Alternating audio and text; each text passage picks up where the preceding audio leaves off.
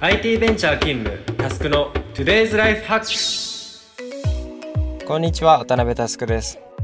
このチャンネルはカオスを整理するビジネスオーガナイザーとして活動する渡辺タスクがビジネスからライフスタイルまで様々なテーマを問題提起し人生に役立つ思考法を考えていく番組です。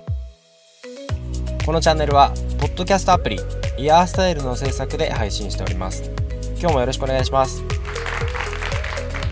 ここ1年くらいですね基本朝は4時とか5時に起きて散歩に出てるんですが特にですね秋冬の空が大好きなんですね。今日はその空について話していこうと思います。というわけで早速トークテーマに入っていきましょう。今日のアジェンダはこちら。みんなが知らない空の世界。空って不思議ですよね。朝昼夕方夜と、まあ、時間帯であったりとか四季によって表情は無限ですし、まあ、自然と惹かれてしまいます、まあ、最も特徴的なのはその色ですよね。我々人間の目では昼は空が青く朝や夕方に赤く見えます。皆さんこの理由ご存知ですか？答えは光の波長にあります。波についてなんですが昔理科とか物理の授業で習ったはずなんですがまあもう覚えてないですよね。今日は、えー、そもそもの基本のところから復習していきましょう。まず波にはですね目に見えるものと見えないものがあります。見えるものすなわち可視光線にはですね7色あります。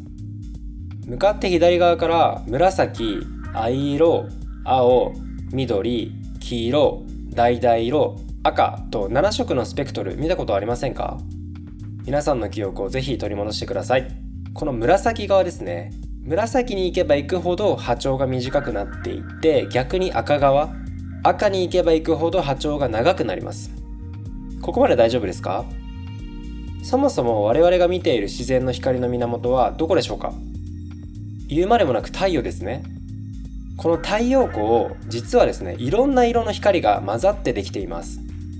そしてこの太陽光は地球の大気圏に入ってきた後に大気中の細かい粒子にぶつかります。ぶつかることでその色の波は散乱します。結果として散乱しまくった光の色が私たちの目に入ってくるっていう順番になるんですね。どの色が見えるかに関しては各々の光の波長の長さであったりとかまたぶつかる粒子の大きさ太陽と地球の距離などが関係してきます。分かりやすい例を出しますね。例えば昼は太陽が私たちの真上のポジションを取りますが、まあ、言うまでもなく昼は青い空が見えますよね。これはなぜかっていうと太陽光のうち青色の波長が他の色の波長と比べても大気中の粒子とぶつかりやすくて散乱しまくってるので青色に見えるというロジックなんですね。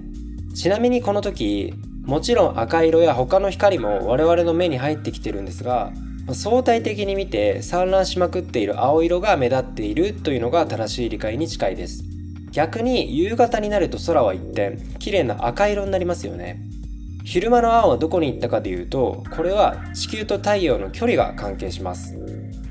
日没になると太陽は地平線の彼方に沈んでいくわけなんですがこれは太陽と地球の距離が昼間に比べて一番長くなる時なんですね。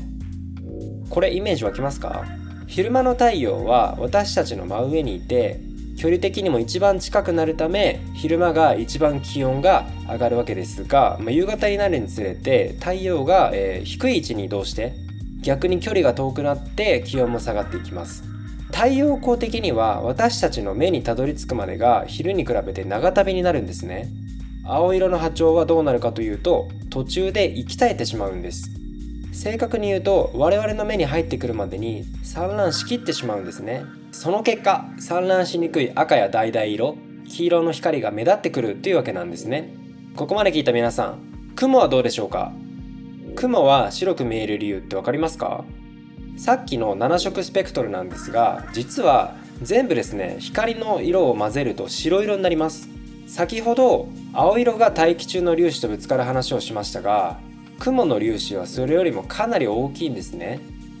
結果として全ての色が雲の粒子とぶつかって同じように散乱するんで全ての色が混ざって雲は白く見えるんですね。めっちゃ面白いですよね。全国のパパママの皆さん子供に聞かれたらドヤ顔で教えてあげてください。ここからが若干応用編の話です。たまに運がいいとピンクとか紫色の焼け空になる時があります。